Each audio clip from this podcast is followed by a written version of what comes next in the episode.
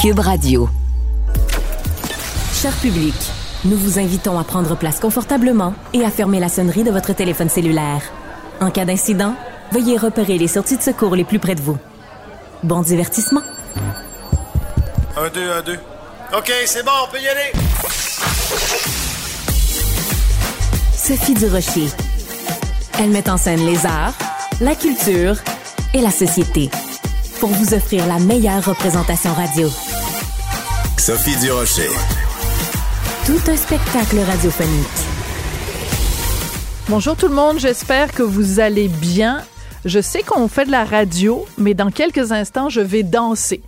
Donc, vous allez pouvoir me voir quand vous allez me regarder en rediffusion, là. Mais je vous préviens, je danse comme, euh, je chante comme une casserole et je danse comme une, comme une vache amputée. C'est épouvantable.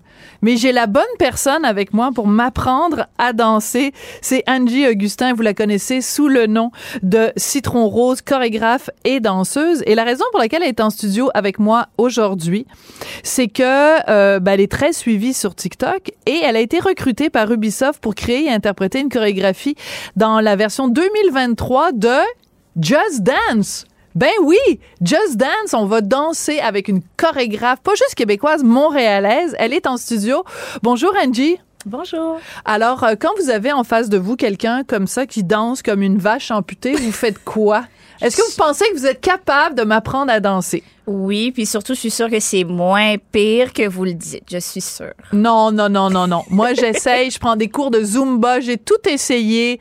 Il n'y a rien à faire. Donc, Est-ce que vous peu. vous sentez bien quand vous dansez? je me sens, c'est là que je suis le plus heureuse, à Mhm. part quand je suis dans les bras de mon mari, évidemment. Mais c'est le deuxième endroit où je me sens le mieux, c'est euh, de danser. Ouais. Mais, mais disons que j'ai autant de grâce euh, qu'une euh, qu'une euh, gazelle euh, anémique. Bon, ben c'est pas grave. L'important, c'est que vous vous sentiez bien, que c'est libérateur pour votre corps. C'est ça qui compte dans la danse. Ben, c'est un peu ça l'idée du jeu justement de d'Ubisoft, le jeu Just Dance. C'est vraiment ça, c'est que en famille, n'importe qui, même les gens euh, les plus ploucs en danse, qui soient capables de regarder l'écran et de reproduire les les reproduire les mouvements. Oui, exactement. C'est, il y a pas de de niveau de danse requis pour jouer à Just Dance. Puis il y a beaucoup de niveaux de chorégraphie différents dans le jeu aussi. Donc euh, il y a de beginner, beginner très débutant à plus avancé pour se challenger. Puis il y a possibilité aussi d'évoluer dans son niveau de danse à travers le jeu dans le temps parce qu'on peut commencer à débutant. Puis après si on commence à être plus à l'aise, on peut évoluer puis faire une chorégraphie un petit peu plus difficile. Donc ouais, c'est pour tout le monde. Alors, c'est très particulier parce que donc euh, votre chorégraphie a été mise en ligne déjà et ça a été tourné euh, sur le toit d'Ubisoft ici même à Montréal et manifestement ça a été fait l'été et on voit une vue extraordinaire. Il y a le Mont-Royal, il y a des bâtiments et tout. C'est comme en, en plus ça va faire découvrir aux gens à travers le monde à quel point c'est non seulement on a des bonnes chorégraphes, mais en plus à quel point c'est beau Montréal. Oui, donc euh, c'est un aspect qui est quand même assez intéressant parce que c'est représentatif de ma personnalité. J'habite à Montréal, fait que de faire d'avoir la possibilité de filmer devant ma ville, c'est vraiment le fun. Puis euh, ouais, je pense que l'année dernière c'était en studio, donc là que ça puisse être à l'extérieur aussi, c'est un petit aspect différent qui est intéressant euh, visuellement parlant. Alors, c'est très particulier parce que les villes euh, ou les pays, en tout cas, devaient postuler auprès d'Ubisoft pour savoir qui allait pouvoir avoir un chorégraphe local. Donc, c'est tombé sur pas juste sur le Canada, sur le Québec, puis pas juste sur le Québec, sur Montréal, puis pas juste sur Montréal, mais sur vous. Quand vous avez eu le téléphone, puis on vous a dit, euh, Angie, tu vas créer une chorégraphie, mais vraiment de A à Z. Donc, il y a des gens sur la planète, à Tokyo, euh, à Tombouctou, à Ouagadougou, qui vont danser sur ta chorégraphie. Ça vous a fait quoi? Euh, ben la map, ma map euh, locale, elle est disponible à travers le Canada. Ah, pardon. Oui, non, mais c'est pas grave. Elle est disponible à travers le Canada. Oui, mais ça, c'est juste Euh, le début. Ils vont vous trouver tellement bonne, ils vont la rendre disponible partout. on se croise les doigts, on espère. Mais euh, n'empêche que c'est quand même une nouvelle qui m'a euh, vraiment ébranlé positivement. Euh, j'ai commencé à collaborer avec Ubisoft l'année dernière pour faire la promotion de l'édition 2022. Donc, euh, c'était un contenu qui était plus dirigé, mais quand même représentatif de mon contenu usuel parce que je danse, je suis colorée, euh, j'aime faire du contenu qui est le fun, puis ça rentre avec les valeurs euh, de Just Dance, mais c'était plus en mode promotion. Donc là, je me rappelle avoir dit à ma manager, j'aimerais tellement ça, pouvoir être dans le jeu. Mais tu sais, on l'a gardé entre nous, là. on n'en a pas parlé. Vous l'avez envoyé l'univers. Vous Oui. avez fait quelque chose, là. Oui, l'univers nous a écoutés. puis euh, quelques mois plus tard, on a reçu la nouvelle. Puis j'en, j'en revenais pas là. J'étais vraiment contente. Puis ça a été un challenge de travailler sur cette chorégraphie. Je pense que je l'ai quatre, cinq fois avant qu'on ait le produit final. Donc euh, ça m'a permis de grandir en tant que chorégraphe cette expérience-là définitivement. Mais c'est très particulier parce que c'est pas la même chose si je fais une chorégraphie qui va être euh, reproduite par des professionnels. Je sais qu'ils sont capables de comprendre euh, et qu'ils vont être capables de reproduire. Donc, je peux faire des mouvements extrêmement complexes euh, qui demandent une certaine force physique et tout. Là, c'est c'est dans la catégorie difficile des catégories, mais quand même, c'est monsieur et madame tout le monde qui vont le faire. Puis il faut le décortiquer parce que, tu sais, moi, j'essayais de le faire tout à l'heure, puis il y a des petites flèches. Là, tu mets la, la main droite par en haut, puis la main gauche par en bas. Oui. Donc, il faut être capable de la décortiquer. Ça, ça doit être un défi supplémentaire. Oui, c'est sûr que pendant le processus de création, faut y penser. Euh. Donc, c'est sûr que ma première version, euh, c'était vraiment mon univers créatif, mais pas assez adapté pour un jeu vidéo, D'accord. puis pour la demande. C'est ce que les gens d'Ubisoft vont dit. Euh, vous ont dit, c'est bien, mais c'est pas, t'es pas encore là. Oui, ils m'ont dit qu'ils ont adoré, mais que fallait adapter le, le, le créatif, l'imaginaire à ce qui est possible dans le jeu vidéo pour que quelqu'un puisse la reproduire, euh, peu importe son niveau de danse. Donc, euh, il a fallu ajuster, adapter. C'est certains critères aussi par rapport au jeu, comme commencer avec la main droite, Ah la oui? majorité des mouvements. Pourquoi? Euh, je pense que c'est mieux présenté, mieux capté dans le jeu, mais Ah. après, je peux pas donner toutes les raisons, je, je les connais pas vraiment, mais je sais que c'était un point qui était vraiment important pour l'équipe. Et il y a des mouvements que moi, habituellement, je commence avec mon pied droit, donc ma main gauche, que j'ai dû comme changer, modifier, adapter euh, pour la demande. Mais euh, c'était des défis qui étaient différents de ce que je fais habituellement quand je crée pour euh, un spectacle ou du contenu. J'ai pas à penser à ces critères-là. Donc, euh, ça m'a challengé, puis j'ai été contente de pouvoir réussir ce challenge-là, puis de me voir ensuite, de voir le produit final sur ma télévision. J'étais vraiment trop contente. Là. Alors, la- ça, la première, l'é- l'émotion, décrivez-nous cette émotion-là. Vous allumez votre, euh, votre ordi et là, vous voyez, vous vous voyez vous avec vos, euh, vos deux lulus là, sur la tête. Et, euh, mes boules, mes petites Lulu, ouais. Euh, mais c'est ça, j'ai allumé ma console, je l'ai transférée sur la télévision, puis je me suis regardée, puis j'ai essayé de faire la chorégraphie. J'étais vraiment fière. oui, est-ce que vous avez réussi? Mais bien sûr! OK. Alors, on va, on va faire le défi suivant. Mon collègue euh, Charlie va nous envoyer la musique. Donc, vous dansez sur euh, Woman de Doja Cat. Je sais pas si je prononce euh, comme il faut. Donc, euh, ben, on, on va se lever. Attendez, je vais juste monter mon micro. Et puis, ben oui, ben oui, ben oui. ben oui, Angie. Alors, il va nous envoyer la musique et on va pouvoir, je vais pouvoir me ridiculiser devant le Québec au complet. Donc.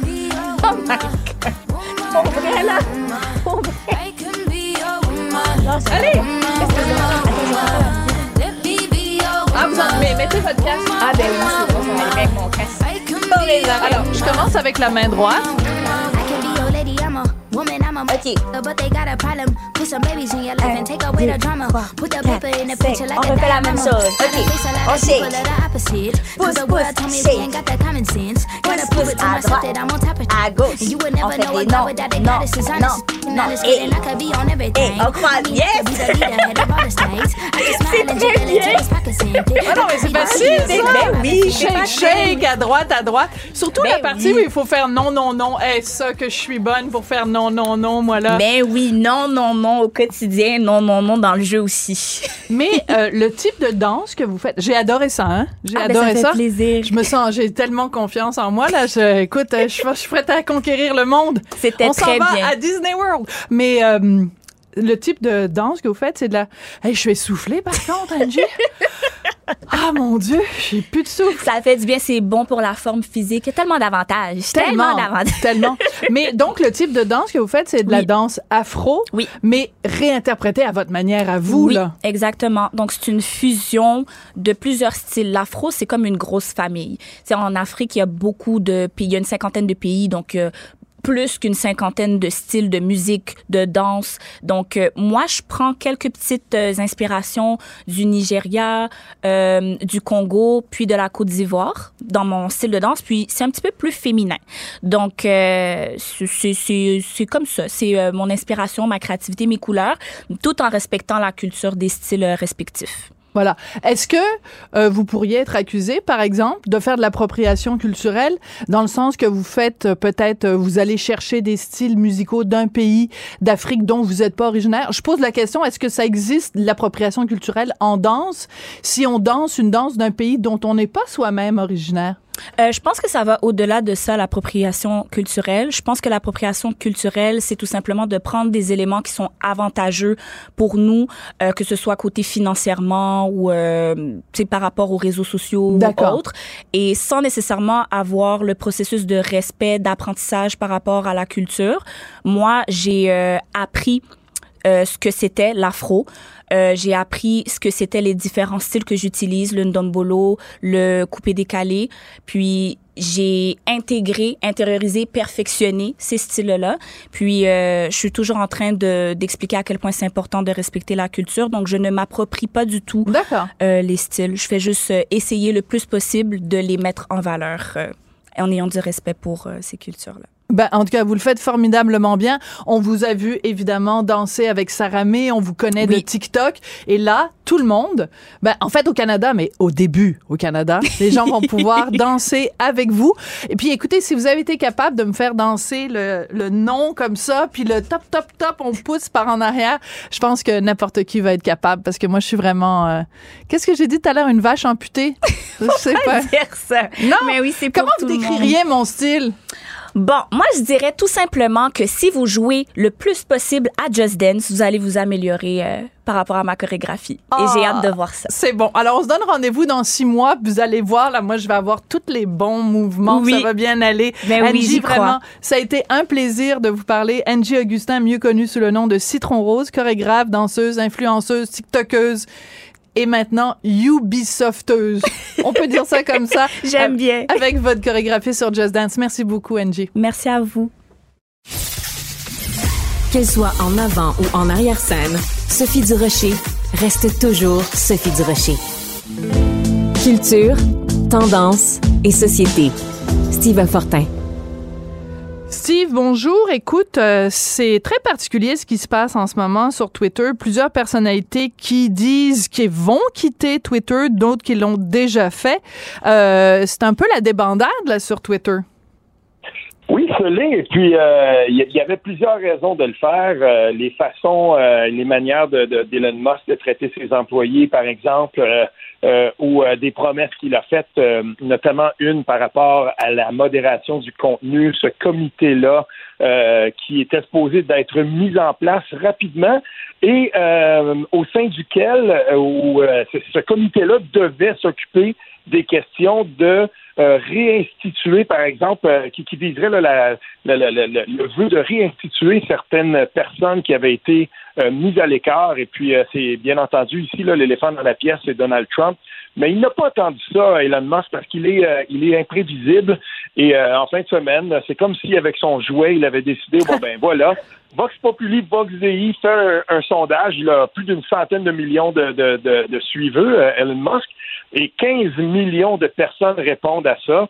Euh, 52% qui disent euh, réinstituons euh, Donald Trump et 48% qui disent non.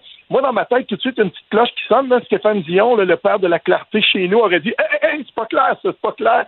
Mais finalement, donc, euh, il dit voilà, on, le, on va le réinstituer. Et bravo aussi à Jean-Marc Léger là, de, de, de la firme Léger qui a dit euh, attention, là, c'est une chambre d'écho euh, en même temps, Twitter. Puis euh, les gens qui suivent Elon Musk ont plus de chances d'être euh, plutôt à droite ou plutôt sympathisants. Oui. euh, de- Mais de- quoi, de les gens de droite, les gens de droite ont pas le droit de s'exprimer? La pensée Non, non, de droite est dire, forcément. Non, non, mais je veux savoir mais- ton opinion à toi. Est-ce que tu penses justement que, euh, ben oui, c'est sûr que peut-être que les gens qui sont sur Twitter sont peut-être plus des fans de, de Donald Trump, mais est-ce que c'est pas justement ça le problème? Ce qui s'est passé aux États-Unis où plein de gens disaient, vous ne nous écoutez pas, vous n'écoutez pas ce qu'on a à dire, euh, vous euh, vous préoccupez de toutes sortes de questions de justice sociale qui nous passent huit pieds par-dessus la tête parce que nous, ce qu'on veut, c'est s'assurer de manger trois fois par jour puis d'avoir un toit sur notre tête.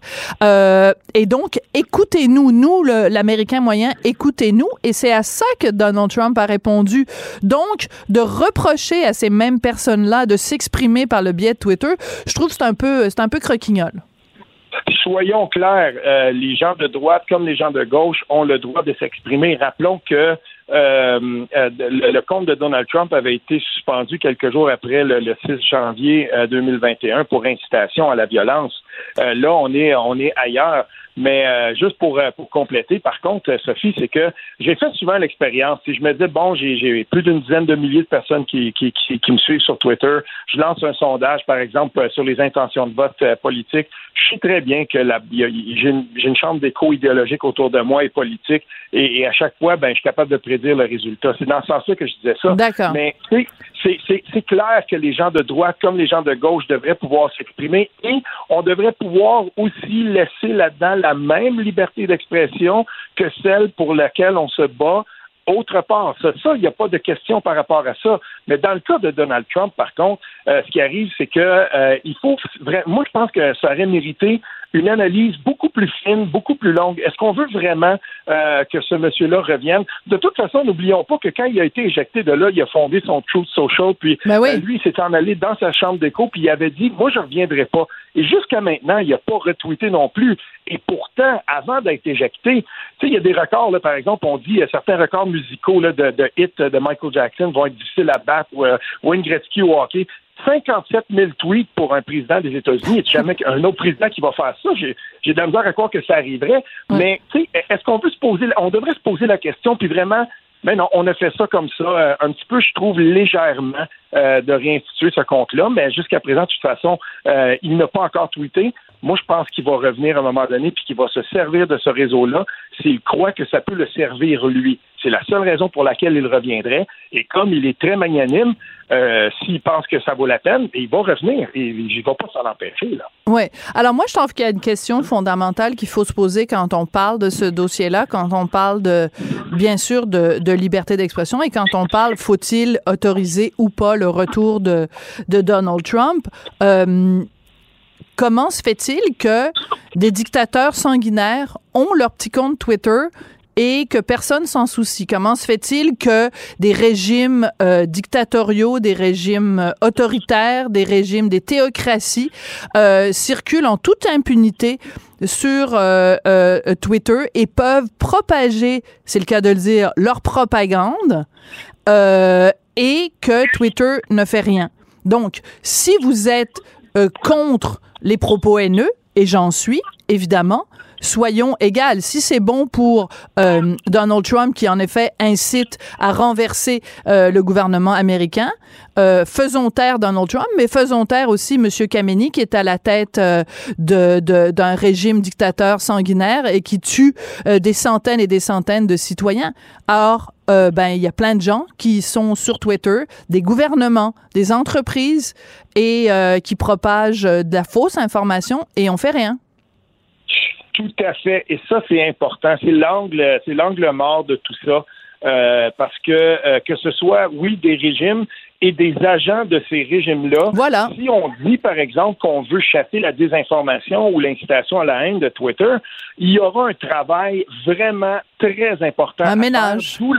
Oui, d'où l'importance de ce comité-là euh, qui avait été évoqué par, euh, par Elon Musk. Mais moi, j'y crois pas à ça. Parce qu'Elon Musk dirige ce, ce, ce, cette espèce de nouveau Twitter 2.0-là à la manière de quelqu'un qui, pour qui c'est, pas, ce ne sont pas là des questions qui sont si fondamentales que ça pour lui. Puis il le montre à tous les jours. Donc, moi, là-dessus, j'ai, pas beaucoup de, de, d'espoir. Tant qu'à ça, sinon, ben, si on ouvre Twitter complètement puis on dit, ben, voilà, euh, tant que c'est pas là, complètement, euh, je veux dire, l'incitation à la haine là, de, de, du même type que celle qu'on, signale euh, immédiatement à la police, mais de toute façon, combien de fois qu'on a vu des tweets, tu es bien placé pour en parler?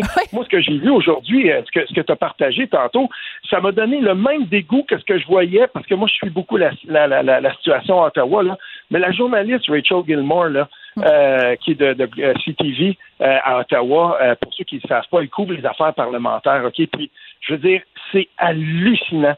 Puis c'est la même chose qui se passe quand moi je vois passer des trucs comme ce que tu as reçu aujourd'hui. Puis je veux te le dire, Sophie, parce que euh, on, on, a vu des gens qui se sont levés très rapidement pour défendre ce qui se passait dans des cas comme celui de Rachel Gilmore ou d'autres journalistes au Québec féminines. Là.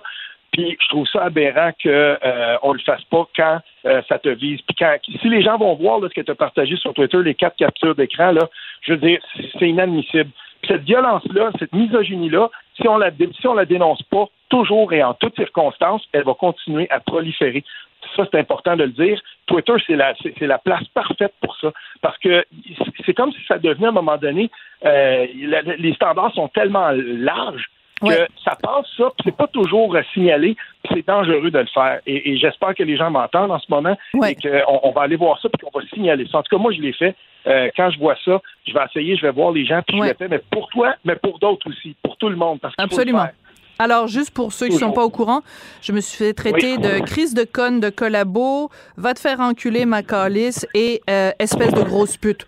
En gros, pour résumer, euh, ça, euh, en, en, tout, sable dans le, le vagin, j'ai tout eu. De, ouais. ah, c'est hallucinant. Ça, ça, très... pas, ça, faut arrêter ça absolument toujours. Et euh, moi, ça me désole de voir que... euh, Rapidement.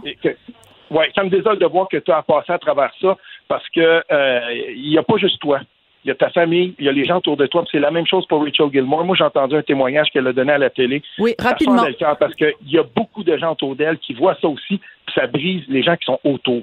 Souvenons-nous ben, de ça. Ben, j'ai quelque chose à t'annoncer. Moi, ça ne me brise pas. Merci beaucoup, Steve. à bientôt. À demain. À bientôt. Qu'elle soit en avant ou en arrière-scène, Sophie Durocher reste toujours Sophie Durocher. C'est tout en anglais. Sophie Durocher. C'est toi qui as tiré la sonnette d'alarme? Le Québécois moyen était euh, quelqu'un qui subissait et qui se disait je ferme ma gueule parce que je veux pas perdre ma job. La rencontre. Cet asservissement, cette servitude volontaire. C'est quelqu'un qui va dire par exemple moi j'étais allé à l'urgence là, j'ai attendu 6 heures, OK? La rencontre Nantel Durocher. Guy Nantel, es-tu un écho anxieux non, pas du tout. Je, je, je, ne suis pas anxieux de manière générale, mais j'ai l'impression d'être quand même assez lucide par rapport à la question de l'environnement. Mais t'es pas, t'es ni un éco-anxieux, ni un climato-sceptique. T'es un climato-lucide, disons ça comme ça? Oui, puis il y a beaucoup de, de facteurs euh, desquels on tient jamais compte. La semaine dernière, euh, l'ONU nous a annoncé qu'on était 8 milliards d'humains sur la Terre. Bon, évidemment, ça a donné lieu à des réjouissances. On est extraordinaire, quelle réussite. Mais euh, j'ai été étonné de voir une porte-parole de l'ONU qui disait, elle disait, il n'y aura jamais trop d'humains sur Terre. L'essentiel ah. est de réorganiser notre manière de vivre pour que les pays en développement puissent jouir d'un plus grand confort et, euh, et, les pays riches réduisent largement leur consommation. Après ça, il y a eu la fin de la COP 27, où là, on nous annonce que, bon, la COP 27, ceux qui suivent moins ça, c'est vraiment les 196 pays du monde qui se rencontrent pour dire, écoute, on a des problèmes d'environnement, faut trouver une solution. Et, et, et ils se rendent là en avion, évidemment, pour euh, bien marquer le coup. Ah, puis souvent même en jet privé, soit dit en passant, là, euh, il euh, y, y, en a des dizaines et des dizaines. Oui. Donc, ils aboutissent d'un texte final où ils disent, dans le fond, que ça va prendre une réduction rapide, mais il n'y a aucune solution en tant que telle. Et ce qu'ils rajoutent par rapport à ça, c'est qu'ils ont surtout, euh, ils se réjouissent d'avoir mis sur pied un fonds pour aider les pays pauvres à pouvoir affronter mieux la crise. en réalité, c'est un peu comme s'il y a un bateau qui est en train de couler parce qu'il y a trop de monde dessus en ce moment. Et ce qu'on dit, c'est ce serait une bonne affaire qu'il y ait moins de monde, mais il n'y a absolument aucun plan pour qu'il y ait moins de monde. Et on fait juste rajouter, mais en passant, on a mis un fonds sur pied pour que les gens les moins riches qui n'avaient pas de ceinture de sauvetage, on puisse leur en acheter une. Je trouve franchement qu'il y a une sorte de wokisme en ce moment euh, par rapport à toute cette question-là. Puis l'ONU est comme animée par une espèce de sentiment de culpabilité. tous les pays riches véhiculent le message en ce moment que c'est autour des autres de profiter, alors que la réalité, puis je dis pas ça pour qu'on se dédouane, soit dit en passant, les pays riches, il y a eu énormément d'abus, il y a eu du colonialisme, on a pillé les richesses, on a abusé des humains, il y a eu une insouciance par rapport à la pollution, puis bon, aux émissions de GES. Mais là, en ce moment, là, ce qu'il faut faire, c'est trouver une solution pour réduire la population mondiale, pour réduire la consommation, mais aussi pour faire en sorte que les pays qui sont en développement ben c'est sûr que s'ils se mettent à vivre de la même manière que nous autres et qu'ils doublent et quadruplent leur population, on ne sera pas plus avancé. L'Afrique, d'ici la fin du siècle, prévoit quadrupler la population mhm. du continent africain. Alors, je vois mal où est-ce qu'on s'en va avec ça, et je trouve qu'il y a une forme d'hypocrisie en disant tout le temps juste, ah, il faut absolument que les 10, 12 pays les plus riches réduisent, et pendant ce temps-là, on se soucie pas de la population à travers le monde, et particulièrement dans les pays les plus pauvres. Ouais. Euh, je trouve ça très intéressant comme réflexion. J'aimerais ça l'amener euh, au niveau personnel, si tu le permets. Puis je sais pas du tout si c'est là que tu t'en allais, parce que tu es maître de, de, de, ta chronique, mais mhm. toi, est-ce que au quotidien, tu te sens, je te demandais tout à l'heure, est-ce que tu es éco-anxieux? Tu nous dis non.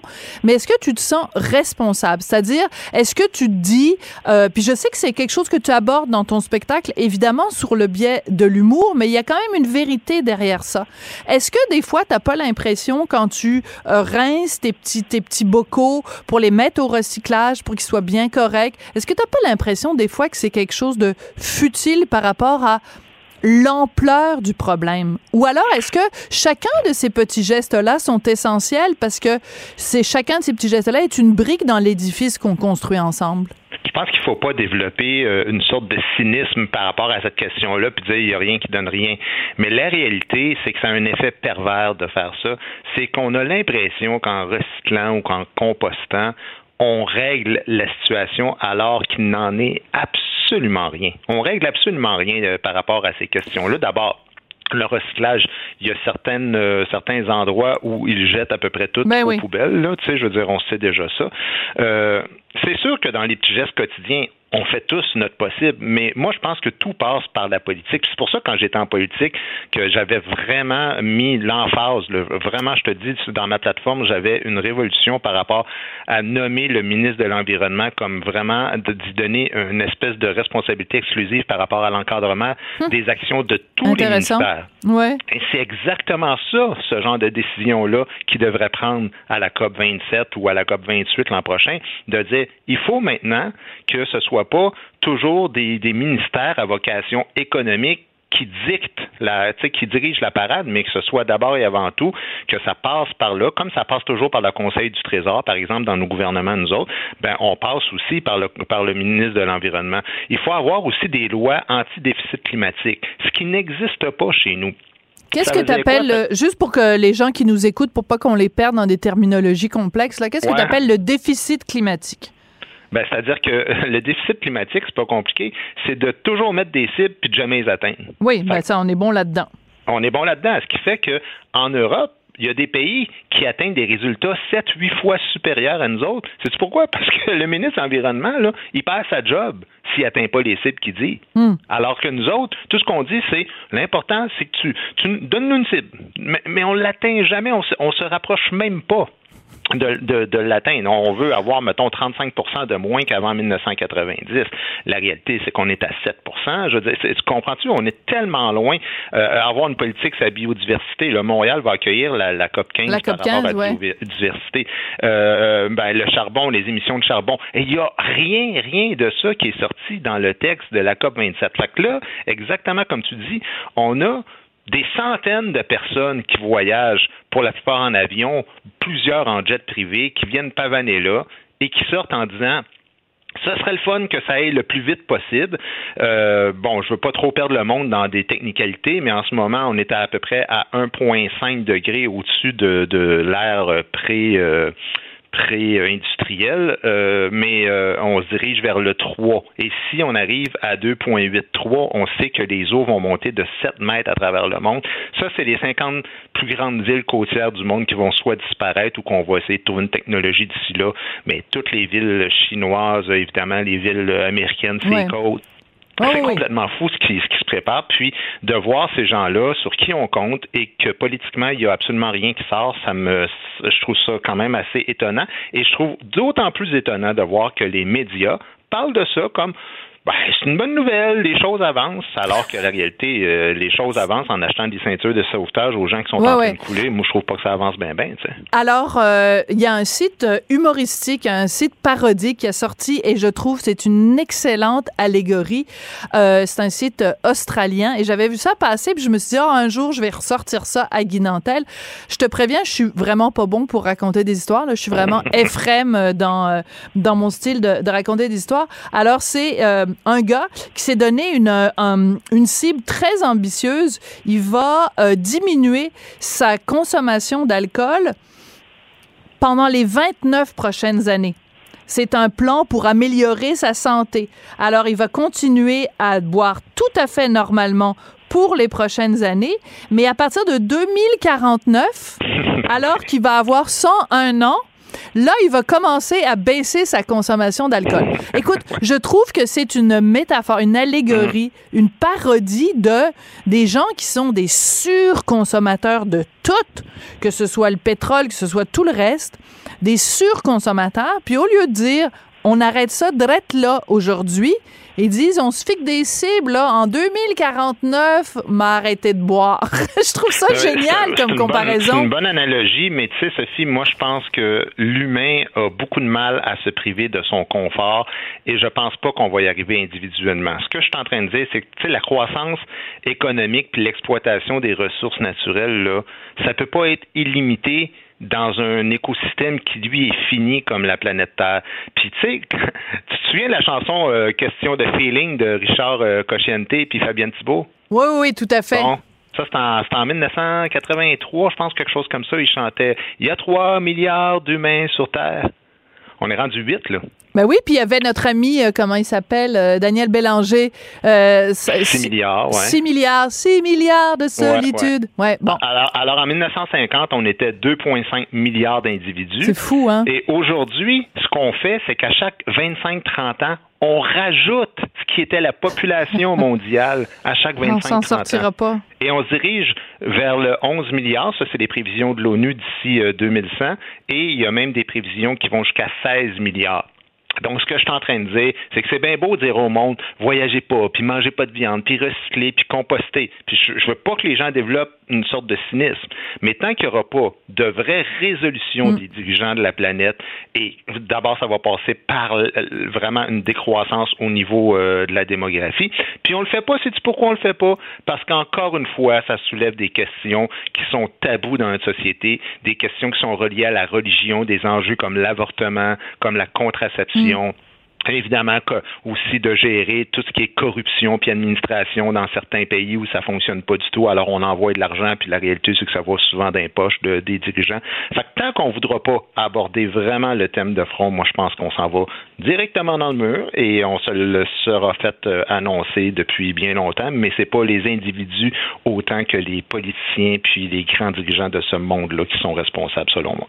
Bon, alors tu m'as rendu éco-anxieuse. Merci beaucoup, je te remercie.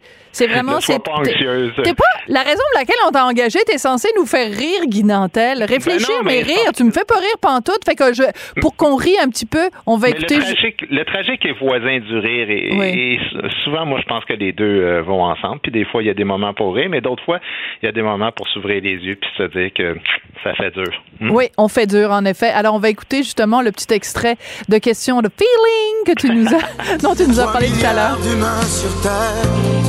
Et combien de cœurs solitaires Pourquoi nous deux? Pourquoi nous pas?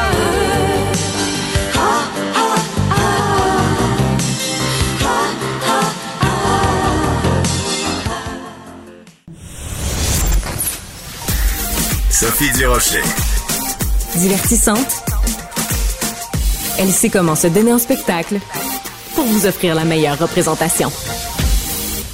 On se souviendra bien sûr de l'année 2020 comme étant l'année où des dizaines et des dizaines et des centaines de personnes âgées au Québec euh, sont mortes dans des conditions euh, plus pénibles les unes que les autres dans les CHSLD, dans les RPA. Et euh, bien, on peut parfois évidemment mettre un, un visage sur certaines de ces personnes, surtout quand c'est notre propre mère qui est morte dans un CHSLD. C'est le cas de mon invité, Denis Desjardins, réalisateur, producteur que j'avais déjà reçu à quelques reprises à l'émission. Et là, il vient nous présenter son film J'ai placé ma mère. Monsieur Desjardins, bonjour. Oui, bonjour. Oui, exactement 5060 personnes sont mortes lors de la première vague, oui. C'est absolument terrifiant. Et vous, votre mère est morte dans, euh, lors de cette vague-là. Donc, euh, permettez-moi, même si c'est deux ans plus tard, d'abord de vous offrir euh, mes plus sincères condoléances parce que votre maman, vous, vous l'aviez déjà mise en vedette dans un autre de vos documentaires. Donc, on a l'impression qu'on la connaît. une femme rigolote, une femme attachante, Madeleine. Et là, vous nous racontez dans ce film le parcours du combattant de vous et votre sœur où vous devez placer votre mère, c'est un enfer bureaucratique. Oui, malheureusement. On est au Québec et on pourrait pas croire qu'on a autant de difficultés avec notre système euh, public. Mais c'est ce qu'on a constaté. Notre mère euh, fonctionnait très bien euh, dans sa résidence pour aînés. Ça, c'est le film que vous aviez aimé, qui s'appelle Le Château. Oui. C'est ça, là. Faut pas confondre hein, les CHSLD des résidences pour aînés. Et là, ça se passait bien jusqu'à temps que, vous savez, après un certain nombre d'heures de soins, là, les résidences pour aînés, ils, peuvent plus garder nos parents. Euh, et ça, c'est triste. c'est ça que le film euh, J'ai placé ma mère raconte. Le périple, le long périple d'une famille qui doit trouver un endroit pour sa mère. Alors, on va écouter un petit extrait de votre film J'ai placé ma mère qui, moi, m'a arraché des larmes, Monsieur Desjardins. On écoute ça qu'est-ce que vous me dites, en fait, c'est que son, son état s'aggrave, c'est ça? Son état vraiment se détériore? Ça, c'est pas bon signe. Elle mange. C'est ça qui est curieux. Elle mange. On l'aide à l'alimentation. Elle a vraiment mangé bien. Euh... Ben moi, ce que je dis, moi, ce qui vous manque, c'est moi, là. C'est que moi, je, je, suis amoureux de ma maman depuis que je suis bébé, là. Puis on peut pas la voir, puis on peut pas y parler, puis je pense qu'elle abandonne la vie là, pour les raisons qu'elle nous voit pas, puis elle nous entend pas. Alors ça, ça se passe pendant un deux semaines où euh, votre mère donc est placée dans un CHSLD et on vous refuse d'aller la voir. Ça nous arrache des larmes, Monsieur Desjardins?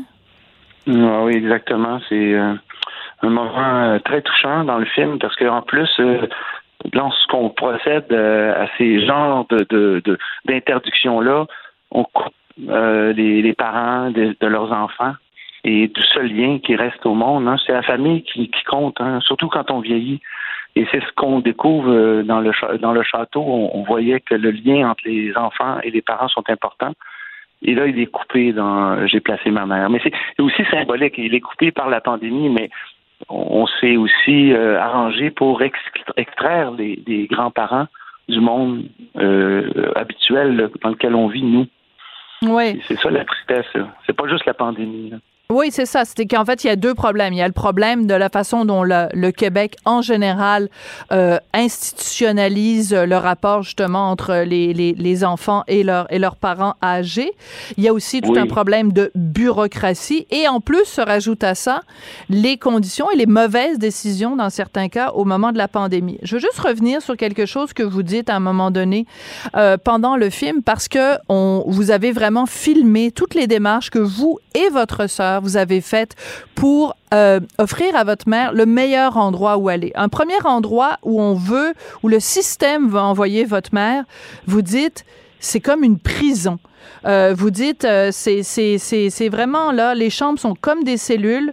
c'est absolument épouvantable. Comment ça se fait, Monsieur Desjardins, qu'au Québec, en 2020, 2021, 2022, on parque les vieux dans des endroits qui ressemblent à des cellules de prison? Ben, c'est ce qu'on pourrait dire la privatisation de la vieillesse. C'est-à-dire que le gouvernement, on le sait, il n'est pas capable de suffire à la tâche. Il reste 4000 places à combler hein, pour les personnes âgées. Et, et- rassurez-vous, hein, tout le monde n'ira pas dans un CHSLD. Il faut avoir une cote et euh, on s'assure aussi que vous puissiez quand même rester chez vous quand vous pouvez.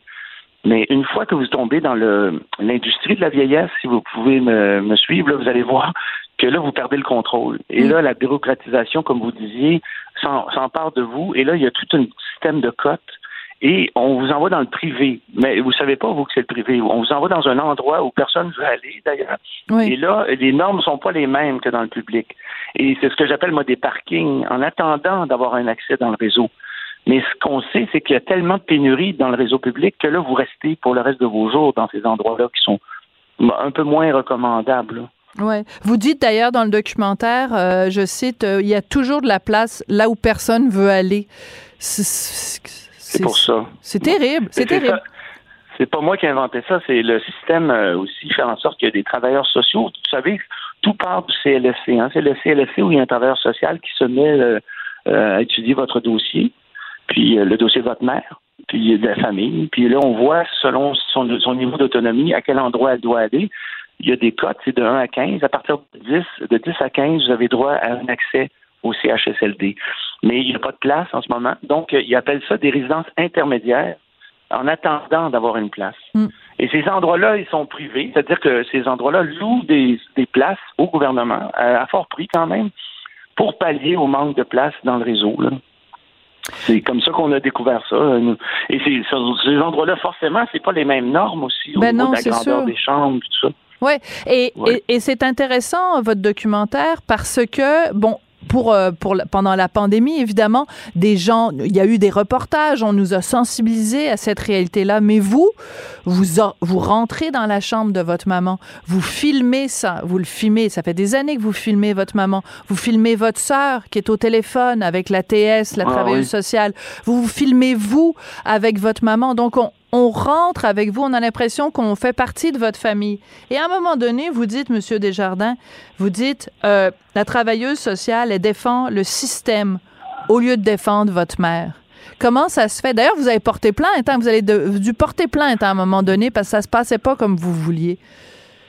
Oui, ça, c'est grâce d'ailleurs, il faut le reconnaître, à une autre travailleuse sociale qui a plus d'expérience, qui sait, qui a vu, mettons, il y a 4, 30 ans, que le réseau n'était pas si mal en point. Donc, c'est elle qui me recommande, il recommande à la famille de porter plainte parce que, vous savez, vous avez 24 heures pour déménager votre parent. Et ça, c'est déjà un- une chose que vous ne pouvez pas contester. C'est impossible. Il manque 4000 places. Donc, dès qu'il y a une personne qui décède en CHSLD, on vous appelle et vous avez 24 heures. Et souvent, c'est l'inconnu. Vous ne savez pas où vous allez. Là. Vous allez le découvrir une fois que vous avez déménagé votre mère. Et euh, nous, on a eu la chance, ma sœur et moi, d'aller visiter l'endroit où on voulait envoyer notre mère. Et euh, c'est là qu'on on s'est rendu compte qu'on pourrait pas nous soutenir ça. Même rentrer là, c'était nauséabond. Euh, les, les endroits étaient trop exigus. Et, mais il faut le faire. Puis c'est là qu'il vous barre. Il vous enlève de la liste d'attente. Et euh, c'est là que c'est là qu'on a fait une plainte en disant c'est, comme une non-assistance à personne en, en, en danger ou en, En détresse? besoin. Ouais. En détresse, c'est ça. Oui. Alors, ce que, ce que votre film euh, dénonce vraiment très clairement, en plus avec euh, l'exemple de votre mère, euh, vous finissez le, le film, puis je, m'excuse, je vais vendre le punch, mais bon, les gens iront voir le film de toute façon, peu importe que je révèle la dernière phrase. Je l'ai noté. Oui. Vous dites, Monsieur Desjardins, j'ai peur du monde dans lequel nous allons vieillir. Ça Ouais. donne froid dans le dos, ça? Oui, parce que les gens qui sont là en ce moment en CHSLD, c'est des gens qui ont bâti le, le Québec, donc c'est des gens qui ont déjà pas mal avancé dans la vie et malheureusement, on ne pourra jamais changer ce système-là assez rapidement pour eux. Mais pour nous, est-ce qu'on pourra un jour nous rêver d'un meilleur traitement? Pour nous-mêmes? C'est un peu mon inquiétude parce que c'est- c'est long, hein, changer tout ça, et je vois pas comment. Euh, moi, j'ai 50 ans passés maintenant. Euh, c'est pas, je sais pas, j'espoir là, mais je sais pas comment. Je- on est, dés- c'est un désarroi finalement aussi pour les proches aidants qui ont vécu ça de près. Hmm. Et c'est ce qu'on partage. Le film sert à ça, d'une vue de l'intérieur de- de- d'un drame familial que d'autres vivent. Il y a 5000 familles qui ont perdu leurs proches. Absolument. Et, euh, et c'est très touchant. Et encore une fois, mes condoléances. euh, votre maman, on la voit, une femme rigolote, une femme charmante, une femme drôle, une femme attachante, donc euh, de la perdre et de la perdre dans ces circonstances-là. En plus, on vous envoie à un moment donné le rapport euh, du, du... Fait 90 pages, on comprend rien là-dedans. Et on n'a pas eu le temps d'en parler, mais bon, ils lui ont fait l'aide médicale à mourir sans vous consulter. Sans l'accord de la famille. Sans l'accord de la famille, c'est un scandale. C'est ça, il faut dire en conclusion, c'est qu'il y a peut-être beaucoup de gens qui sont pas morts de la COVID. Comme ma mère, elle a eu trois tests négatifs, donc elle n'est pas morte de la COVID, comme beaucoup de Québécoises, Québécois. Là. Et ça, c'est scandaleux. Je pense qu'on n'a pas vu le bout de ça. Là. Absolument. Donc, on aura sûrement l'occasion d'en reparler, mais c'est un film important. J'ai placé ma mère. Merci beaucoup, euh, Monsieur Desjardins, Denis Desjardins, et mes salutations à votre sœur euh, également, qui est omniprésente dans le dans le documentaire. C'est comme ça que se termine l'émission. Merci à Marianne Bessette, Charlotte Duquette à la recherche. Merci aussi à Charlie Marchand à la mise en onde, à la réalisation. Merci et à très bientôt. Cube Radio.